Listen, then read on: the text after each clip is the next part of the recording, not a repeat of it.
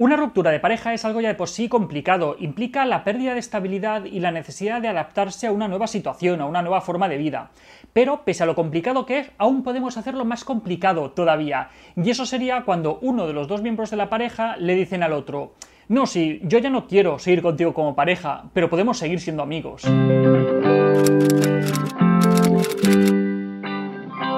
Cuando acaba una relación de pareja, la mayor parte de ellas suelen decir que ha sido algo de mutuo acuerdo, que los dos lo han decidido, pero en realidad lo que sucede es algo muy distinto, y es que en la mayor parte de las situaciones es uno de los miembros de la pareja quien toma esa decisión de manera unilateral. Quiere romper con esa relación conjunta y seguir por su propio camino, y en ese momento se lo comunica a la otra persona. Tanto una relación de amistad como una relación de pareja se caracterizan porque son relaciones simétricas. Esto quiere decir que ninguno de los que participan de esa relación tiene poder sobre el otro.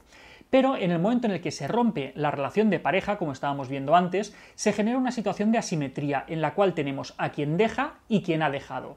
Pues bien, quien ha dejado a la otra persona se sitúa en una situación de poder con respecto a esta, ya que ha tomado una decisión unilateral con respecto al futuro de la relación de los dos.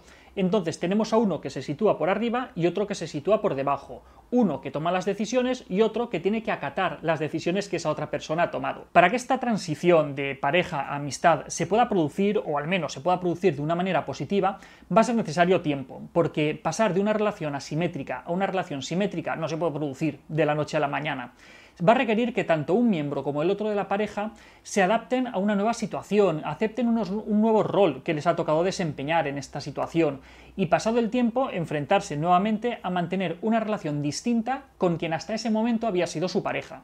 Este periodo de tiempo deberá ser mínimo de algunas semanas o algunos meses, pero en última instancia quien va a determinar la duración de ese periodo de no contacto va a ser la persona a quien han dejado. En el momento en el que esa persona haya rehecho su vida, se haya encontrado un poco más a sí mismo o a sí misma y se siente emocionalmente estable, en ese momento ya puede empezar otra vez a intentar mantener una relación de amistad con la otra persona. Si nos precipitamos, si pasamos a mantener una relación de amistad demasiado pronto, es probable que aparezcan fricciones, que aparezcan roces, que aparezcan emociones negativas, malas interpretaciones, rencores, una serie de emociones que no están presentes en otras relaciones de amistad. Pues bien, si aparecen estas emociones, lo mejor será dejar pasar un poquito más de tiempo y volverlo a intentar más adelante. Eso sí, si nuevamente vuelven a aparecer esas emociones, es que quizá, al menos de momento, esa relación de amistad no es posible. Por lo tanto, para que la relación de amistad sea posible después de una relación de pareja, va a ser necesario un cambio en los roles que cada uno de los miembros de la pareja interpretaban, y para que ese cambio de roles se produzca, va a ser necesario tiempo. Si no somos capaces de respetar ese tiempo, es más que probable que la persona que ha sido dejada lo pase verdaderamente mal. Y hasta aquí otra píldora de psicología, espero que os haya resultado de utilidad. Si queréis sugerirme cualquier tema para que trate aquí, podéis escribirme a píldoras sin acento arroba. ¡Un saludo!